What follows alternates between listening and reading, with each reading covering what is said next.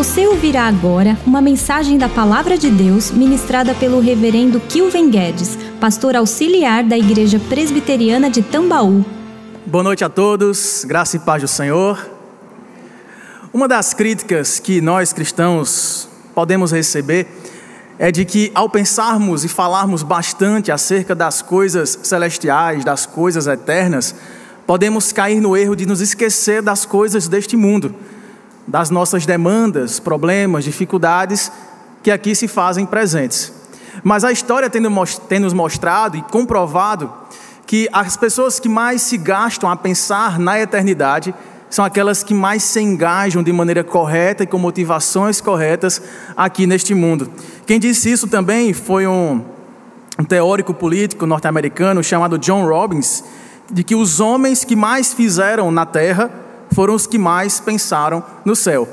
E de fato, Robbins, ele se tornou mestre aos 21 anos e aos 24 já tinha seu título de doutorado em teoria política e filosofia, tendo trabalhado em diversas fundações, publicado mais de 70 livros e feito palestras e lecionado nas mais prestigiadas universidades norte-americanas. E assim também era um presbítero da Igreja Presbiteriana da América, engajado em dar aulas também nos seminários teológicos daquele país. Se nós lembrarmos, na época da reforma protestante, ícones da nossa teologia, como Lutero, que foi um dos grandes naquela época do século XVI, ali vindo da época do Renascimento, da redescoberta da importância da literatura clássica, da, das línguas, né, da, do ressurgimento da cultura literária da Europa. Ele foi um homem erudito e que, pensando nas coisas celestiais, muito fez aqui na terra. Muitos teóricos sociais é, alemão, alemães dizem que Lutero foi o responsável, o grande precursor do que nós hoje conhecemos como cultura moderna alemã. A própria formação da língua, da gramática alemã, deve muito à sua tradução do Novo Testamento do grego para o alemão. Se nós avançarmos alguns anos e lembrarmos de João Calvino, que era francês, mas que desenvolveu boa parte do seu ministério em Genebra, na Suíça, se nós fizermos o antes e depois, esses dois retratos do que era aquele local, antes de Calvino e depois de Calvino, nós vemos e podemos celebrar a grande transformação que Deus operou por meio da pregação, do ensino, das Sagradas Escrituras. Genebra era conhecida como uma cidade depravada, promíscua, pobre, né, totalmente suja, não havia sistema de higiene, não havia escola pública. E por intermédio de Calvino e seus companheiros do conselho, ele pôde colocar ali a primeira escola pública de toda a Europa, com ensino gratuito para crianças, e assim veio a Academia de Genebra, a primeira universidade, e assim por diante, influenciando o surgimento de todas as demais grandes universidades na Europa e nos Estados Unidos.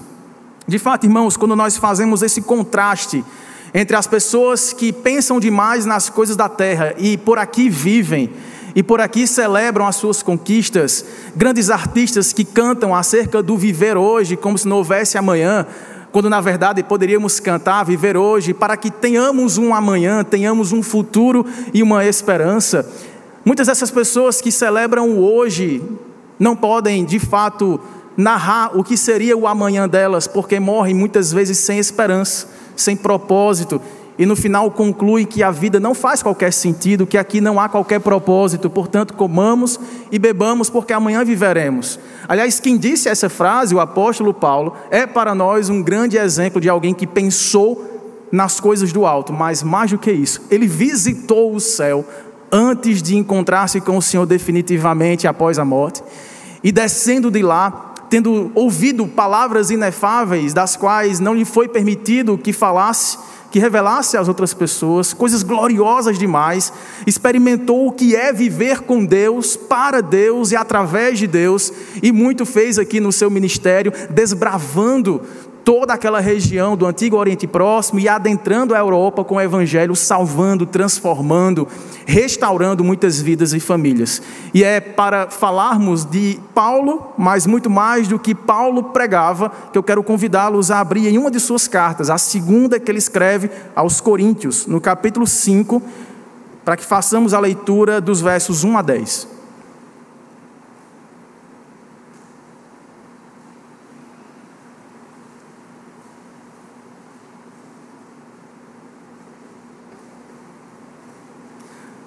2 Coríntios, capítulo 5, versos 1 a 10. Diz assim a palavra de Deus: Sabemos que se a nossa casa terrestre deste tabernáculo se desfizer, temos da parte de Deus um edifício, casa não feita por mãos, eterna nos céus. E por isso, neste tabernáculo, gememos, aspirando por sermos revestidos da nossa habitação celestial. Se, todavia, formos encontrados vestidos e não nus. Pois, na verdade, o que estamos neste tabernáculo, gememos angustiados, mas não por querermos ser despidos, mas por ser revestidos, para que o mortal seja absorvido pela vida. Ora, foi o próprio Deus quem nos preparou para isto, outorgando-nos o penhor do seu Espírito. Temos, portanto, sempre bom ânimo, sabendo que, enquanto no corpo estamos ausentes do Senhor, visto que andamos por fé e não pelo que vemos. Entretanto, estamos em plena confiança, preferindo deixar o corpo e habitar com o Senhor e é por isso que também nos esforçamos, quer presentes, quer ausentes, para lhes sermos agradáveis, porque importa que todos nós compareçamos perante o tribunal de Cristo, para que cada um receba segundo o bem ou o mal que tiver feito por meio do corpo. Que Deus abençoe a sua palavra lida. Oremos uma vez mais para que Deus fale conosco. Maravilhoso Deus e nosso eterno Pai, te damos graças pela tua palavra pelo teu Espírito, que é o nosso professor, que nos auxilia, que nos ajuda, nos dá entendimento da tua revelação. Pedimos que o Senhor derrame dele mesmo e encha nossos corações nesta noite, Pai, para que, lendo, tendo lido a tua palavra, possamos agora ouvir também a tua voz, ministrando as nossas necessidades e assim sejamos todos edificados e encorajados em nossa fé, consolados pelo Espírito Santo e fortalecidos para que vivamos aqui na perspectiva do porvir. Assim oramos e agradecemos, em nome e para a glória de Jesus. Amém. Meus irmãos, enquanto Paulo escrevia essa carta, ele estava na Macedônia. E ele escreve para esses irmãos, tendo escrito algumas outras cartas. Nós temos o registro da primeira, ela leva esse nome aqui, mas que na verdade não seria, porque uma das cartas se perdeu. Mas nessa que nós temos aqui, anterior a esta, a primeira carta aos Coríntios, Paulo escreve ali, claro, com o carinho pastoral que lhe é peculiar, com o amor fraternal, com certa consolação para o seu coração, lembrando da salvação que havia alcançado aquela igreja, uma igreja que estava ali estabelecida num local muito complicado, com interregno ali, uma mistura de vários sofismas, filosofias gregas, que acabavam atrapalhando o bom andamento da igreja. Mas Paulo, quando escreve a primeira carta, os trata de santos, chama aqueles irmãos de santificados em Cristo para a salvação eterna, para viverem de modo irrepreensível. Mas nós vemos ali uma carta recheada de corretivos corretivos pastorais. O apóstolo Paulo vai trazendo ali uma correção para aquela vaidade dos irmãos que estavam divididos entre si. Ah, eu sou de Paulo, eu, prefiro Pedro, eu prefiro Apolo. Não, eu sou só de Cristo, eu sou o mais espiritual de todos. Alguns que tinham dúvida acerca de comida que eram sacrificada aos ídolos e que sobrava das festas pagãs, voltavam para os açougues e aí a gente come ou não come, e aí quem comia era julgado por quem não comia. Havia ali algumas divisões, algumas contendas dúvidas acerca dos dons espirituais. Alguns irmãos se consideravam melhores do que outros por causa do exercício do seu dom espiritual. Então, era uma igreja que, apesar de ser igreja, era igreja. Deu para entender? Os irmãos eram como nós, pecadores, falhos, mas crentes no Senhor Jesus. E por isso mesmo, alvos da sua graça do ensino apostólico. Quando Paulo faz isso, ele chega a repreender um irmão que, tendo relações com a mulher do seu próprio pai, era tido na igreja como mais um que poderia frequentar normalmente as reuniões, sentar à mesa para a Eucaristia e tomar da comunhão com Deus e com os irmãos. E o apóstolo Paulo repreende aquela igreja e sentencia a disciplina daquele irmão para que ele pudesse se arrepender, mesmo com dores e sofrimentos, mas que ele fosse preservado no último dia. Mas nessa segunda carta, agora o apóstolo Paulo já começa com um sorriso no rosto, porque ele vê os efeitos da palavra de Deus que, tendo sido pregada por seu intermédio, trouxe obediência àquela igreja, trouxe arrependimento, trouxe fé renovada, mas não sem problemas. É aqui que o apóstolo Paulo faz uso de sua carta mais pessoal para trazer ali a expressão mais veemente da defesa do seu próprio apostolado. Porque, tendo trazido aquela carta, mesmo em tom pastoral, mas um tanto quanto dura, corretiva para aqueles irmãos, alguns daquela, daquela igreja estavam acusando Paulo de não ser um apóstolo de Cristo, não ter a categoria necessária para ter esta autoridade. É aqui que Paulo defende o seu apostolado de maneira muito veemente. Mas é aqui também que Paulo abre o seu coração e de maneira muito íntima, ele expõe com detalhes, como ele não faz em nenhuma das demais cartas, todo o seu sofrimento resumido, por exemplo, no capítulo 11 dessa carta. Da quantidade de açoites, de prisões, de espancamentos públicos, expulsões, doenças, naufrágios, abandonos, solidões. É aqui que o apóstolo Paulo também fala do espinho da carne, que tendo ido ao terceiro céu, conhecendo o paraíso, vendo coisas que eram maravilhosas demais para serem reveladas, Deus o coloca em uma situação de sofrer por um espinho na carne. E ele ora por três vezes, pedindo que aquele espinho que nós não sabemos o que é, talvez ali uma enfermidade, ou talvez um problema relacional, ou mesmo uma dificuldade nas suas próprias emoções, doenças da alma, nós não sabemos do que se tratava o seu espinho. Mas fica muito claro que aquele espinho foi lhe posto para esbofetear o seu orgulho e capacitá-lo a continuar sendo apóstolo de Deus, de Cristo Jesus, humilde, temente, obedecendo ao Senhor.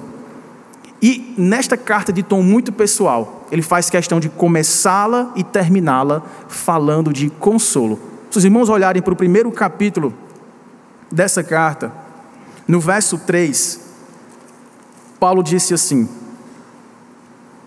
Bendito seja o Deus e Pai de nosso Senhor Jesus Cristo, o Pai de misericórdias, ou seja, o Pai que não nos castiga de acordo com o nosso pecado, que nos abençoa graciosamente. Ele é o Deus de toda consolação.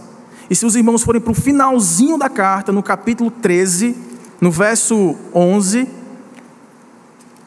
ele vai usar a mesma palavra, encerrando o seu escrito. Quanto ao mais, irmãos, a Deus, aperfeiçoai-vos, consolai-vos, sede do mesmo parecer, vivei em paz, e o Deus de amor e de paz estará convosco. Aqui, meus irmãos, o apóstolo Paulo está o tempo todo abrindo o seu coração para falar que aflições fazem parte da vida com Deus, que sofrimento faz parte da vida de todo cristão, que não nos deve ter por surpresa quando a ação bater a nossa mas ele faz questão de nos consolar com essas palavras que antecedem o texto que lemos. No final do capítulo 4, nos versos que encerram, ele faz questão de dizer assim: olha, vocês precisam se concentrar e atentar cada vez mais para o propósito de vivermos aqui as tribulações e aflições próprias desta vida enquanto aqui estivermos, sabendo que são as coisas eternas, as invisíveis que mais importam.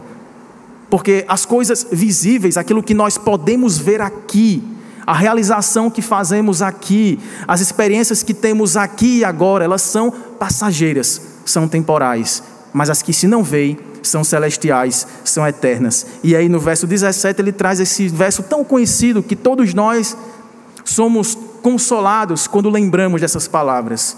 Porque a nossa leve e momentânea tribulação produz para nós eterno peso de glória acima de toda comparação.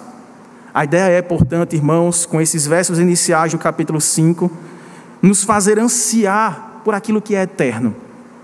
Em meio aos gemidos das aflições deste mundo, Paulo quer nos fazer suspirar pelas bênçãos celestiais. E na primeira parte do capítulo 5, os versos 1 a 5, Paulo traz para nós o ensinamento de que nós suspiramos, ansiamos pela eternidade em meio a sofrimentos. Nós sofremos pelo que ainda não temos.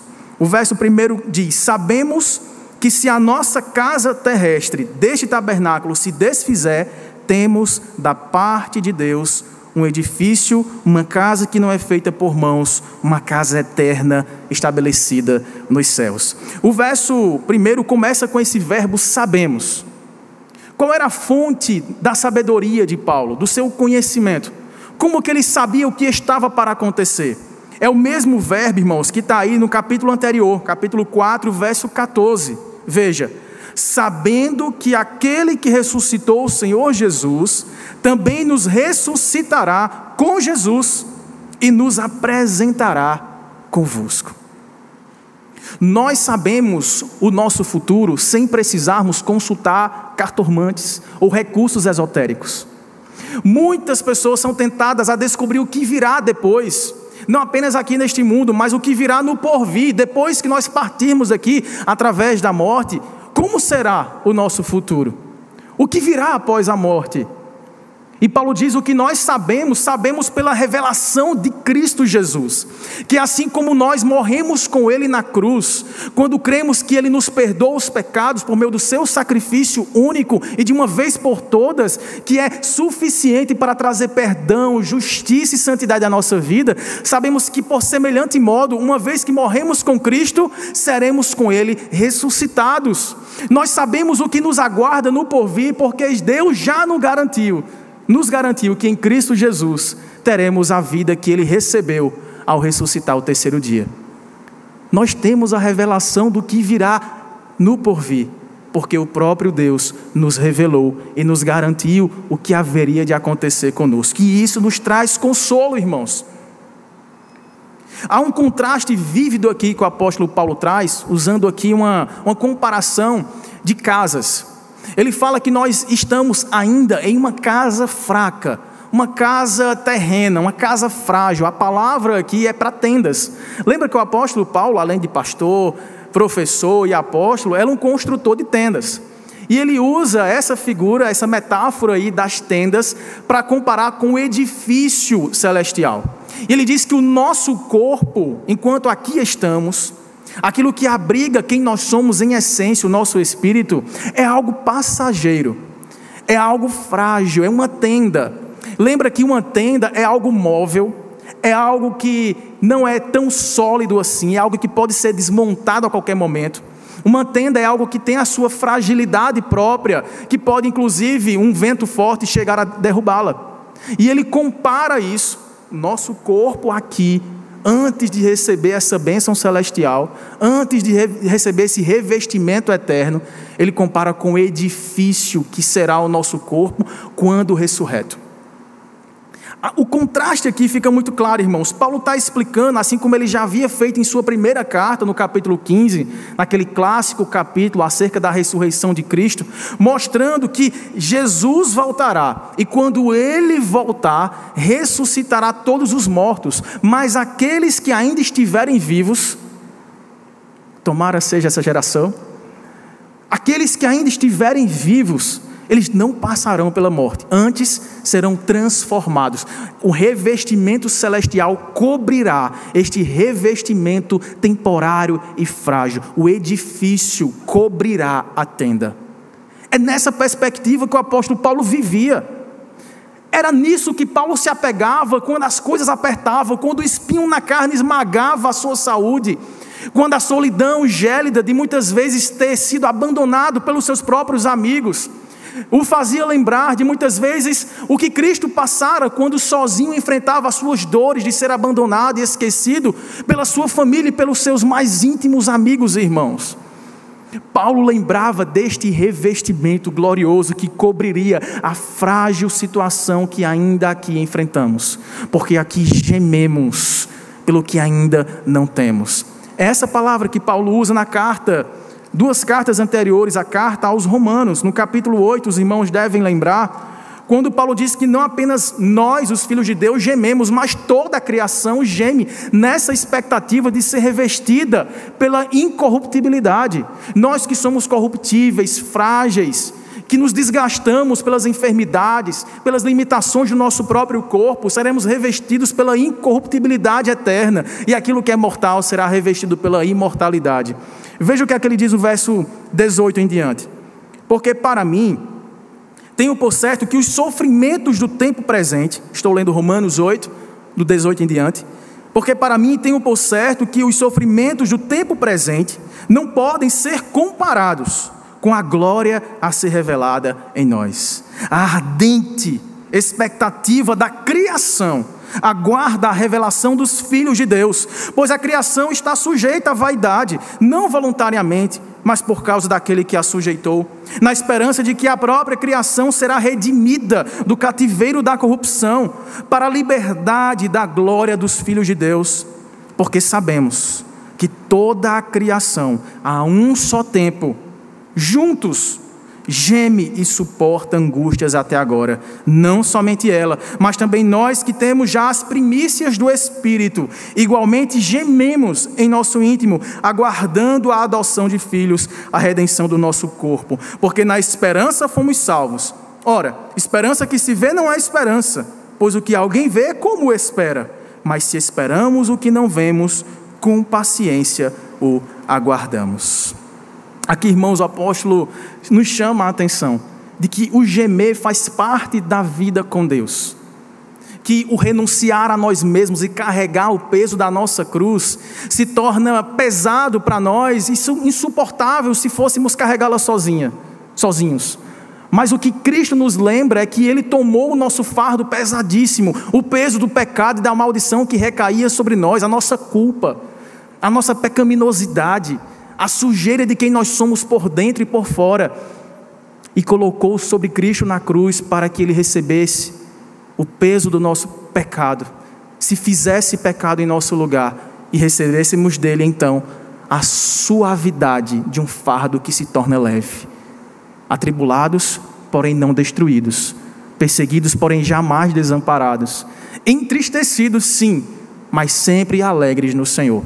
Essa é a vida de todo aquele que recebeu a Cristo como Senhor da sua vida, porque se tornou seu Salvador. E aqui, irmãos, dos versos 2 a 4 do nosso texto, ele apresenta aqui algumas possibilidades ou três estados de todo cristão. Nós nos encontramos em um deles.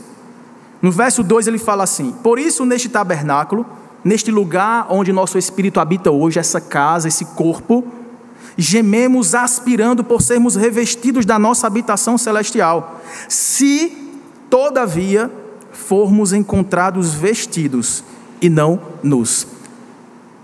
Pois, na verdade, o que estamos neste tabernáculo, gememos angustiados, não por querermos ser despidos, mas revestidos, para que o mortal seja absorvido pela vida.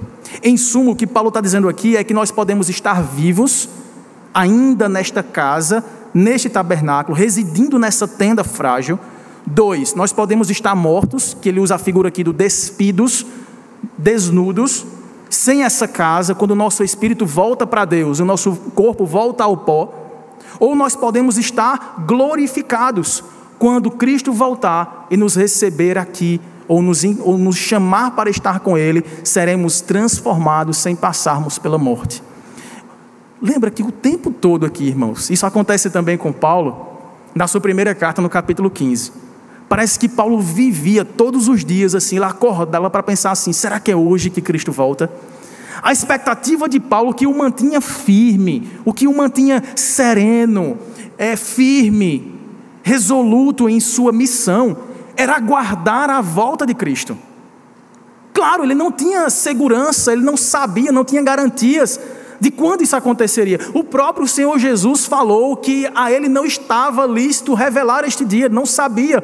Caberia apenas ao Pai este dia, mas que ele viria de surpresa, como ladrão vem à noite. E que nós devemos estar vigilantes, ansiando, aguardando a sua vinda, preparados, ainda que dormindo, mas vigilantes, ainda que sofrendo, mas consolados nessa expectativa ainda que atribulados e perseguidos, consolados e fortalecidos na fé que nos faz aguardar aquilo que não vemos ainda, mas que o veremos em glória, descendo das nuvens para nos encontrar. É esta a certeza que nós temos, embora o quando não o temos. Sabemos que é certo que ele virá, e quando ele virá, ainda que não seja nesta geração, como não foi na geração do apóstolo Paulo, estamos certos, sabemos que ele nos chamará, e se estivermos despidos, ou se estivermos vestidos, seremos revestidos por aquilo que é eterno, incorruptível, imortal, insofrível, a nossa eternidade. É isso que fazia Paulo em meio aos gemidos da dor, do sofrimento, suspirar, desejando este dia, suspirar, imaginando como seria, respirar mais profundo, tentando encher o pulmão com um ar que renovasse a sua esperança, porque é isso que nos traz consolo, não é aquilo que nós vemos, é aquilo que veremos. Amém, irmãos? E quando Paulo fala, irmãos, de tudo isso, ele precisa dar alguma espécie de garantia de que isso vai acontecer.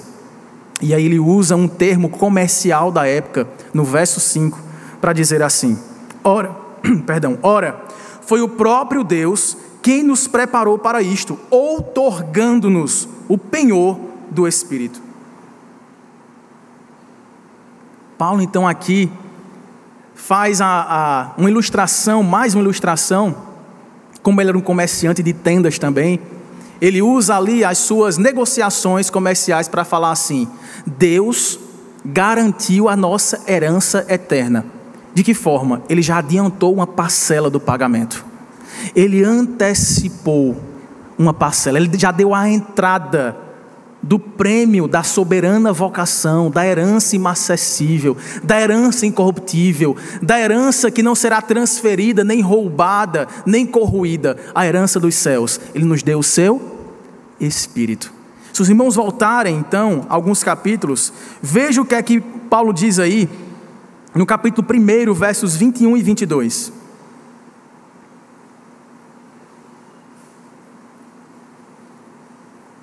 No verso 20, voltando aí um versículo, ele fala assim, ó: "Porque quantas são as promessas de Deus, tantas tem nele o sim, a garantia, não é? Por quanto também por ele é o amém, para a glória de Deus por nosso intermédio. Mas aquele que nos confirma convosco em Cristo e nos ungiu é Deus, não é homem para que minta, nem filho do homem para que se arrependa. Que também, verso 22, nos selou e nos deu o penhor do Espírito em nosso coração. Deus é aquele, irmãos, que não apenas promete nos dar uma herança, ele antecipa para nós parte da herança, para que aqui vivamos na perspectiva do que receberemos depois. Quando é que isso acontece? Quando é que se torna perceptível na minha vida, na sua vida? Vá para a carta seguinte aí, para Efésios, depois de Gálatas, Efésios capítulo 1, versos 13 e 14.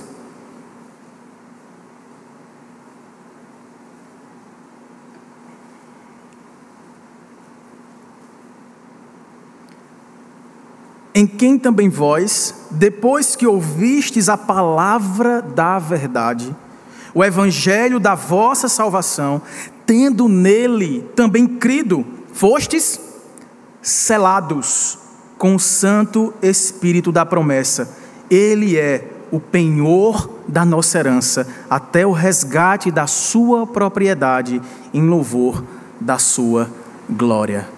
Meus irmãos, o Espírito Santo é esse adiamento divino, é Deus morando em nós, para que enquanto moramos aqui nesta tenda frágil, cheia de rachaduras, infiltrações, cheias de gotejamentos, intempéries, perigos, solidões, muitas vezes tribulações da própria alma, e muitas vezes angústias que vêm de fora para dentro, o que nos segura firmes é aquilo que reside em nós e que não termina aqui, nos conduz até o fim. É o Espírito Santo de Deus.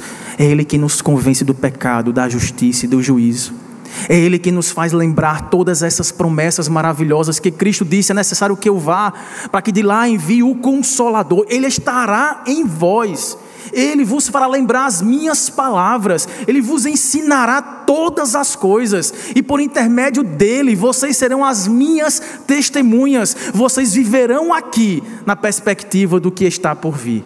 É o Espírito Santo, irmãos, que nos traz não apenas consolo, mas é quem nos lembra o que para nós está reservado. Este revestimento de glória eterna que o Pai nos presenteou por meio do seu Filho. Então nós sofremos sim, irmãos, por aquilo que ainda não temos. Estamos no corpo ausentes do Senhor. A ideia aqui é: estamos nesse corpo, ainda não habitamos face a face com Deus, como Jó já está, como o próprio Paulo já está como os seus parentes, os meus parentes, nossos amigos que lá com o Senhor já estão face a face com Ele. Mas enquanto aqui ainda estivermos, temos este dom do Espírito Santo que nos capacita a chegar lá e nos reencontrar com aqueles que amamos. Mas em segundo lugar, nessa segunda parte aí que vai dos versos 6 a 10, o apóstolo Paulo mostra que mais do que consolo, nós podemos e devemos nos alegrar pelo que receberemos. Ele diz assim: Temos, portanto, sempre bom ânimo, sabendo que, enquanto no corpo, estamos ausentes do Senhor, visto que andamos por fé e não pelo que vemos. Veja, entretanto, estamos em plena confiança, preferindo deixar o corpo e habitar com o Senhor é por isso que também nos esforçamos, quer presentes, quer ausentes, para lhe sermos agradáveis, porque importa que todos nós compareçamos perante o tribunal de Cristo, para que cada um receba segundo o bem ou o mal que tiver feito por meio do corpo. Irmão, só há dois lugares possíveis, e aqui eu não falo em estados, dois lugares possíveis em que o crente habita neste mundo que Deus criou. Ou o crente está aqui na terra, ou o crente está no céu com o Senhor. Um crente verdadeiro jamais pode estar hoje na cova. Um crente no Senhor Jesus jamais pode estar no inferno. Um crente no Senhor Jesus jamais poderá estar num local intermediário, aguardando alguma obra a ser completada para que de lá ele seja salvo. O que o apóstolo Paulo está trazendo para nós aqui este caminho de bom ânimo, de alegria, de saber que os que estão na terra estão ausentes do Senhor, não porque não têm o Senhor com eles, eles têm o Espírito do Senhor, eles têm Cristo tabernaculando neles, tem o Pai a nos rodear com a sua graça, com o seu cuidado, Ele nos cerca por detrás e por diante, sobre nós, sobre nós põe a sua mão. Nós estamos cercados da presença de Deus. Mas lembra que na metáfora que o apóstolo está usando aqui, ele está ansiando e gemendo e aspirando por algo ainda mais especial. É de que teremos o Senhor face a face. É que hoje nós conhecemos de ouvir falar, nós conhecemos da palavra, da revelação do Espírito em nosso coração, da voz do Senhor a nos consolar em nossas fraquezas, da intercessão do Espírito que intercede por nós porque não sabemos orar como convém. Nós vivemos das promessas, confiamos na palavra da verdade. Mas haverá um tempo em que nós ouviremos da própria boca do Senhor e o veremos face a face e habitaremos com Ele nos céus. Ou nós estamos aqui com Deus, ou jamais viveremos com Ele quando daqui partirmos. É essa a convicção que deve permear o seu coração e o meu coração e nos fazer decidir todas as coisas acerca das coisas desta vida. Porque se o Senhor, que prometeu voltar e prometeu nos julgar no seu tribunal, não ver em nós as primícias da herança eterna, que é o seu Santo Espírito, com que garantia chegaremos nos céus pedindo passagem, pedindo entrada? Por isso, irmãos, que o tempo que nós temos para responder a esse chamado, tendo ouvido a palavra da verdade, o evangelho da salvação, é enquanto aqui estivermos, sendo crentes aqui na terra, é o que nos garante sermos crentes por toda a eternidade. Não haverá um outro caminho, não haverá um atalho a ser tomado, não haverá um tempo de oportunidade para quando estivermos despidos. É quando aqui ainda estivermos vestidos por este corpo, sim, infalível, sim, cheio de falhas, fissuras, problemas, dificuldades e pecados.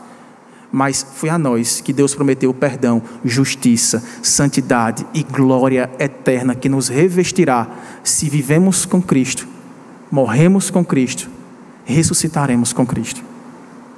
Como disse Warren Wiersbe, comentarista bíblico, para Paulo, o céu, portanto, não era apenas um destino,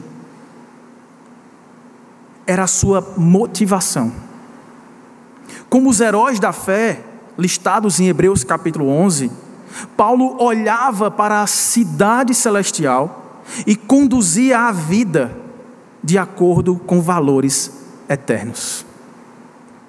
Irmãos, tudo o que nós temos aqui, a nossa saúde, os nossos recursos, nossa inteligência, o nosso tempo, tudo isso é vivido aqui nesta tenda frágil, mas deve ser colocado na perspectiva dos valores da eternidade, porque é para lá que nós estamos voltando. Nós viemos de Deus, nos distanciamos dele para caminhos de prazeres carnais, ilícitos, caminhos de filosofias que parecem mais sábias, mas que no final são caminhos que conduzem à morte. Nós fazemos planos, nós sonhamos, nós desejamos coisas, porque fomos criados seres desejantes. Aquela expressão de Gênesis, nos capítulos iniciais, quando Moisés traz a narrativa da criação, quando diz que Deus nos formou do pó da terra, diz que soprou em nós o seu espírito e nós fomos feitos almas viventes. Essa expressão é almas desejantes, famintas. Nós somos criados seres que desejam o tempo todo. Já percebeu que a gente nunca está satisfeito? Talvez você tenha pensado assim, voltando para a sua história, poucos ou muitos anos. Quando eu sair da escola, eu serei feliz e realizado. Aí você sai da escola e percebe que tem um vestibular à frente e pensa assim: não, eu serei realizado passando nessa seleção e entrando na universidade. E quando você começa a viver os tempos da universidade, você pensa assim: eu estou louco é para sair daqui e me ver livre deste lugar. Há quem passe ali pela frente da UFB fazendo sinal de cruz, né? E depois que você sai da universidade, você pensa: não, eu só vou ser realizado mesmo quando eu tiver o meu ofício, meu emprego, meu trabalho, aí eu seria uma pessoa realizada. Quando eu tiver a minha independência financeira. Aí você descobre que junto a isso vem os boletos, vem as cobranças, vem as contas, as dívidas, a responsabilidade de manter uma casa. Aí você pensa, tá, mas eu vou dividir tudo isso com a pessoa que Deus me der para constituir um novo lar. E aí o seu sonho é sair definitivamente da sua casa, dos seus pais, não porque lá é um lugar ruim, mas porque você quer experimentar essa independência e o tempo todo você está aspirando por este estado de satisfação pessoal. E você constitui a sua família, você casa. E passa os primeiros anos do casamento. Para alguns, o primeiro ano é o melhor de todos, para outros, o primeiro ano é o mais desafiador de todos. Há controvérsias. E você descobre que depois falta alguma coisa em casa. Está faltando, né? Faltam os filhos, não é cachorro, não, irmãos. Pode ter também.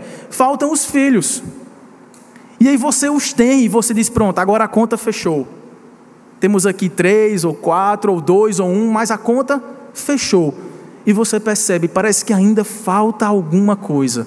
Falta de repente aquela promoção no emprego, ou então já estou me aproximando da idade de curtir meus netos, você já está pensando em netos, e você já quer a aposentadoria para finalmente você descansar e se satisfazer nessa vida. E aí, quando você se aposenta, você descobre que tem tempo para fazer coisas que você jamais pensaria fazer antes da aposentadoria. Você começa a realizar, você começa a viajar, experimentar outras coisas. E de repente isso também se torna rotineiro na sua vida. Parece que a gente vai à cova, a gente vai desarma a tenda no último suspiro da vida, sem parar de gemer por aquilo que a gente espera e a gente nem sabe o que é, nos tornando seres desejantes e insatisfeitos. É porque o nosso anseio não se realiza aqui. Nós não fomos feitos para gozar tudo que nós temos capacidade de gozar, tudo que nós temos capacidade de celebrar, de nos alegrar, de aproveitar e ter todo o prazer aqui. Nós estamos desejando, algo que deve ser revestido aqui, que deve submergir tudo isso aqui. Como diz Paulo, absorver a temporalidade naquilo que é eterno. É aquilo que é insuperável, cobrir aquilo que é limitado. As sensações, alegrias, vitórias, carreiras profissionais, família, sucesso, viagens, alegrias, tudo isso é só gotejamento do manancial de alegria e prazer que nos está reservado no além aqui, no que está por vir, no que Deus preparou para todos aqueles que nele esperam, é que nele esperam, não é que em si esperam, ou nos outros esperam, mas é naquilo que Deus é para nós e nos fará experimentar e deliciar-nos sempre eternamente ilimitadamente. Quando nós comparamos, irmãos, aquilo que nós tentamos abafar no nosso coração em termos de desejos, sonhos e realizações com aquilo que Deus tem preparado para nós, é mais ou menos como Paulo subir ao terceiro céu, ser arrebatado ao paraíso em vida, em corpo, em tenda. E ele fala: não sei se foi nessa tenda, se foi no outro corpo. Estou falando do capítulo 11 aqui. Mas ele diz: esse homem que chegou ao céu viu coisas que não dá para narrar, não dá para descrever. São coisas inefáveis, incomparáveis. Aquilo que nos aguarda, por isso eu quero ir, Senhor. Ou vocês acham que Paulo falou tanto de desejar partir para estar com o Senhor, que para ele o viver é Cristo e o morrer é lucro? Por quê? Porque há 14 anos Paulo viu uma amostra grátis do paraíso que está reservada a todos quantos vivem com Deus, porque partirão com Ele para estar com Ele no edifício eterno, glorioso, insubstituível, insuperável do Senhor. É para lá, irmãos, que nós estamos indo. Tudo isso aqui é a nossa trilha, é a trajetória, é o caminho mas nós não estamos sozinhos nele. Eu sei, você tem muitas dúvidas. Eu também tenho. Eu sei, muitas vezes a gente se acha no caminho, mas de repente parece que alguém apagou a luz, a gente não sabe para onde ir, não sabe o que fazer.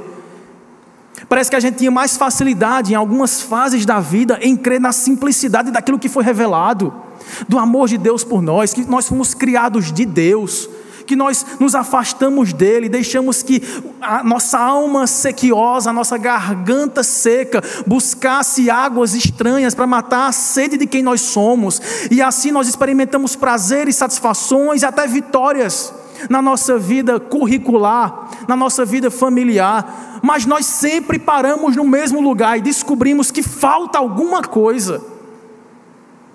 Eu sei, você também cansa às vezes de ter alguém dizendo você precisa seguir isso aqui.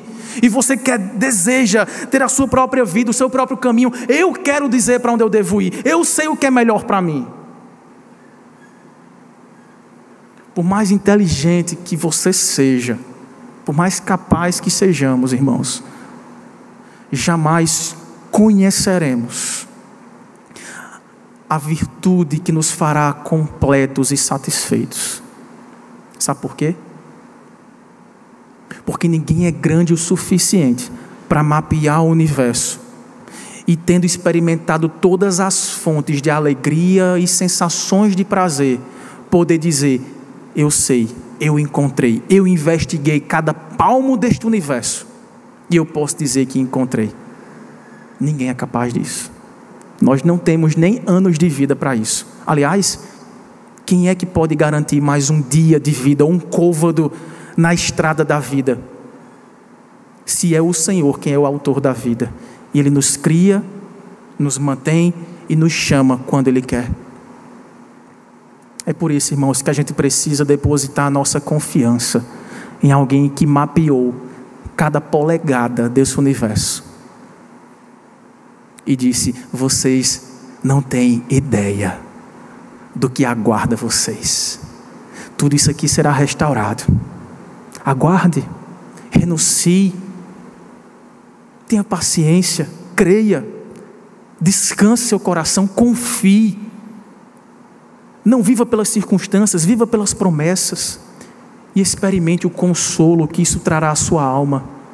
Eu não vou prometer a você, eu vou logo dizendo: no mundo você vai ter aflições, no mundo você vai ter suas dúvidas, inquietações, questionamentos da sua própria fé, que você às vezes não tem coragem nem de dizer para quem mais conhece você na sua casa. Mas sabe de uma coisa? Eu amo você incondicionalmente. Não há nada neste mundo, irmãos, que poderá nos separar do amor de Deus que está em Cristo Jesus, nem você mesmo. Você pode correr para onde você quiser, mas o amor de Deus, a sua bondade, te seguirão todos os dias da sua vida. Mas não deixe que isso demore. Não queira arriscar sua saúde física, seu corpo, sua mente, sua alma. Não deixe que isso se desgaste pelas experiências equivocadas, de riscos completamente dispensáveis.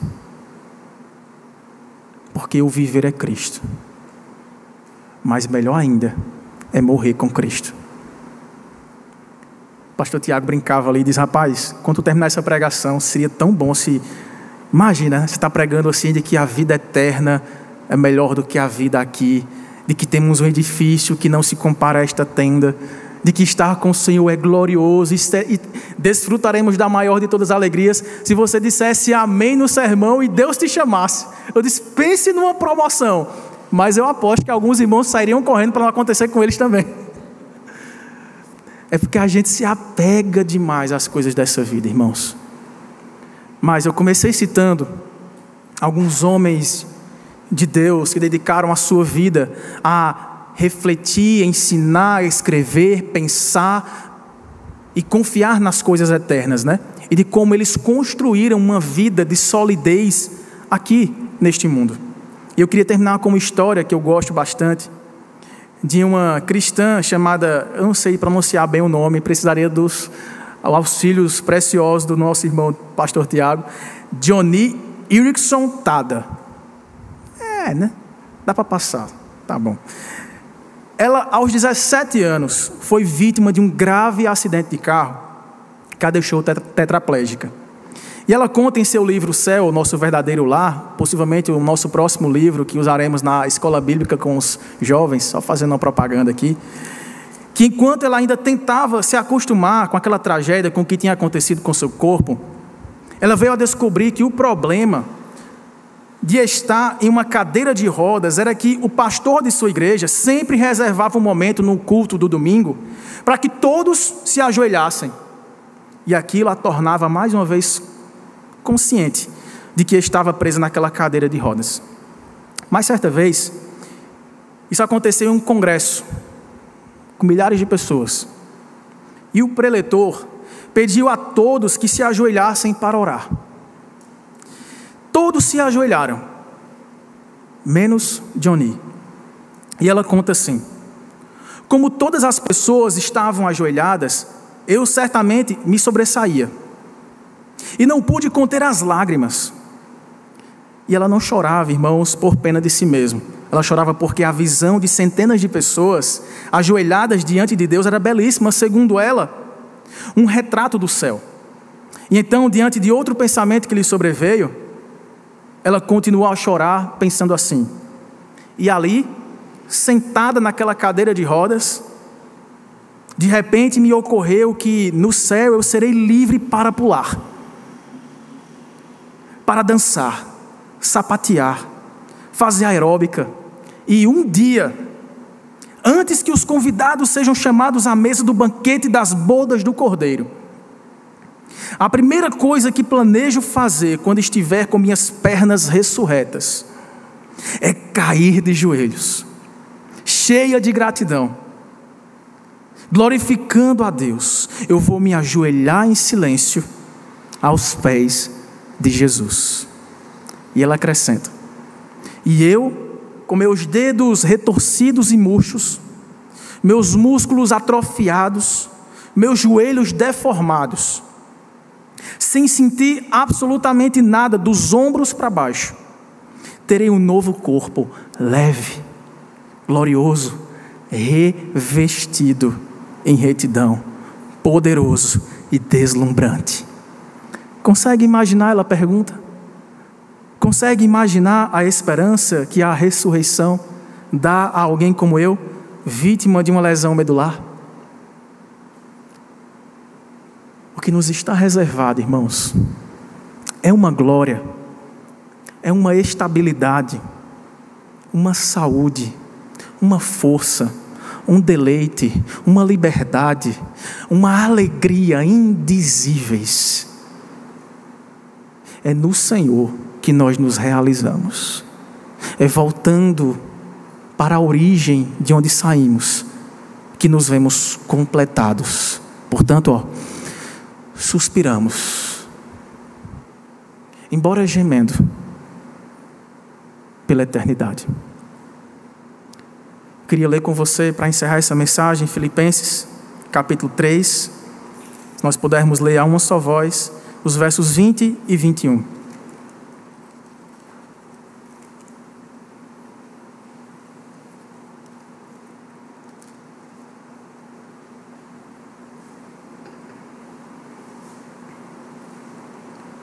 Está projetado aí, os irmãos podem ler comigo, todos juntos?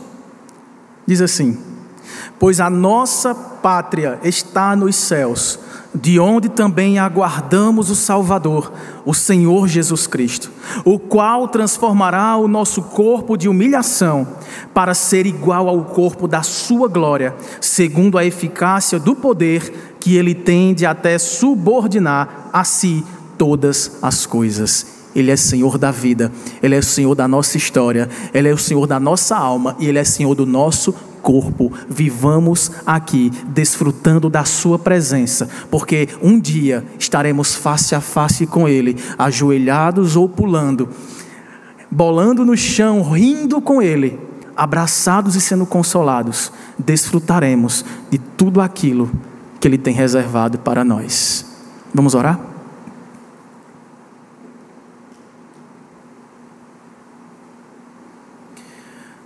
Maravilhoso Deus, nosso eterno Pai, nós queremos ansiar pela glória, não queremos nos esquecer das coisas que aqui acontecem, nossa carreira, nossa vida, de família, plano, porque todos os grandes homens de Deus que pensavam bastante nas coisas eternas, fizeram grandes coisas enquanto aqui estiveram porque neste corpo corruptível, limitado, doente que nós temos, nós podemos gozar da presença do Espírito Santo que nos consola, nos convence do pecado, nos ajuda em nossas fraquezas, nos fortalece para que tenhamos verdadeira comunhão contigo. E é este mesmo Espírito que garante, como penhor da nossa salvação, a nossa chegada até o Senhor. Ó oh Deus, nos ajude a renunciar a tudo aquilo que não provém de ti, a tudo aquilo que nos afasta de ti mesmo, e nos ajude a caminhar de volta à nossa pátria, porque pertencemos a ti, voltaremos para ti, ansiamos por esse dia, Senhor, em que estaremos juntos, celebrando esta nova vida contigo por toda a eternidade. Que esta fé nos ajude aqui em nossas tribulações. Em nome para a glória de Jesus. Amém. Seu Vandi, anseio o dia em que jogarei bola com o Senhor no céu. Não com o pastor Tiago, porque ele é um pouco violento. Mas eu creio que glorificado como ele estará, ele será um vascaíno mais manso. Mas com o Senhor, eu anseio o dia que a gente vai bater uma bolinha celebrando na presença de Cristo. Louvado seja Deus. Você encontrará mensagens como esta, além de outros conteúdos e informações, nos canais oficiais da Igreja Presbiteriana de Tambaú, no Facebook, Instagram e YouTube. Deus abençoe sua vida.